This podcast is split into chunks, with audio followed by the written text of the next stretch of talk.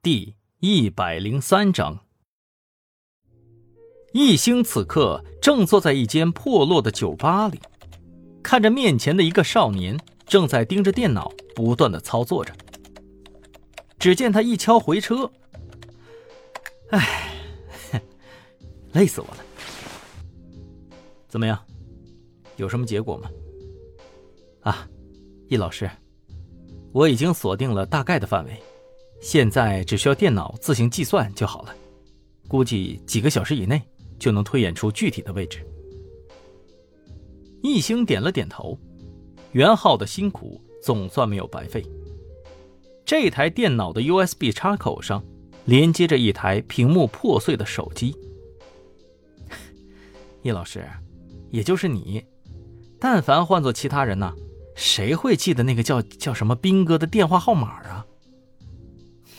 哼哼，袁浩，你小子也开始跟我油嘴滑舌耍贫了是不是？哎，哪里有啊，叶老师。哦，对了，袁浩啊，如果对方关机了怎么办呢？哎，叶老师，你不用担心，您就瞧好吧，我还巴不得呀他关机呢，正好我炫炫技术。他关机，我也能给你把他找出来。见到袁浩闭上了眼睛，靠在沙发上，嘴角上扬，一星知道袁浩肯定是很有把握了。根据当时短信之中的语气，一星推测这个兵哥很有可能就是汤斌，不然还会有谁这么想置他于死地呢？刑侦局，哎，傻徒弟，怎么样，找着人了吗？是吧？一星就在门口上留了一行摩斯代码，我感觉是个电话，但是打过去他又不接，只让发短信。你说他是不是遇见什么难缠的事儿了呀？李明耀皱着眉头。哦，这样也保不齐啊。反正一星咱们暂时也不用担心，先按照他说的做呗。有事儿就给他发短信。哎，好的，师傅。对了，那今天晚上的行动，哎，臭小子，你别想了啊！你不能去，你就留在这儿支援我就行了。嗯，你负责后勤。不是师傅，为什么呀？这可是一次难得的好机会啊！我想，停，执行命令吧。晚上，李明耀收起了之前的嬉皮笑脸，全副武装，防弹头盔、防弹衣全部备齐。时间一到，就带领众人立刻出发。汪旭东只能无奈地看着警车一辆辆开出去，自己嘀咕：“哎，明天呢，滨海又要轰动喽！”各单位注意，各单位注意，隐蔽。一旦发现目标，立即报告，听我指挥。我现在分配一下任务。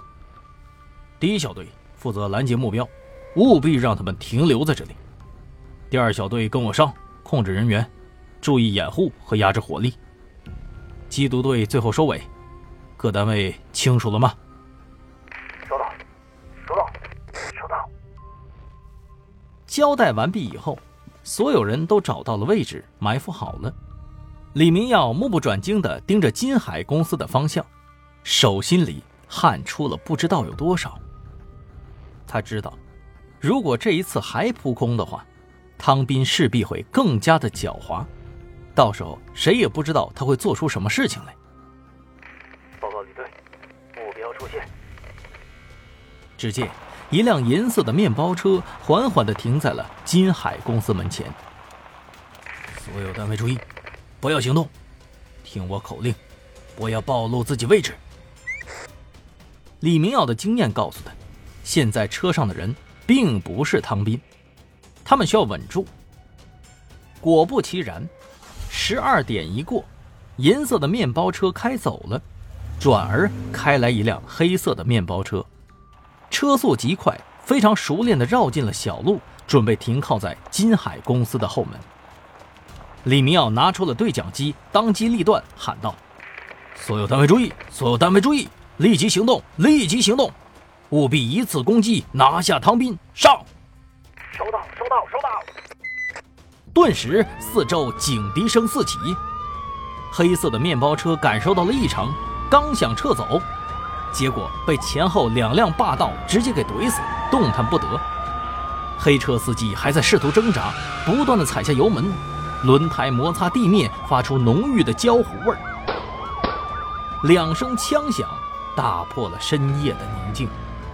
司机在镜子中看到了李明耀的右手持枪向天示警的动作，他怕了，双手离开了方向盘，开门下车，抱头蹲下，一气呵成。他知道，这次算是栽了。缉毒队上！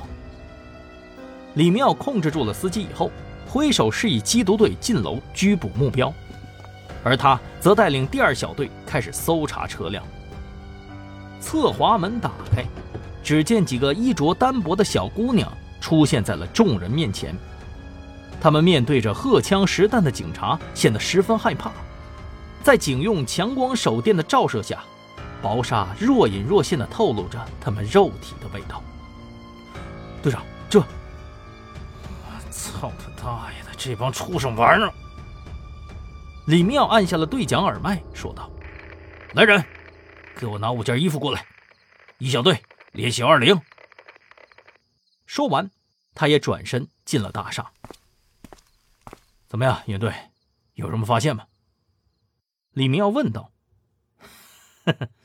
老李，你还是自己上去看看吧。李明耀哦了一声，就跟着队员赶紧上了顶楼。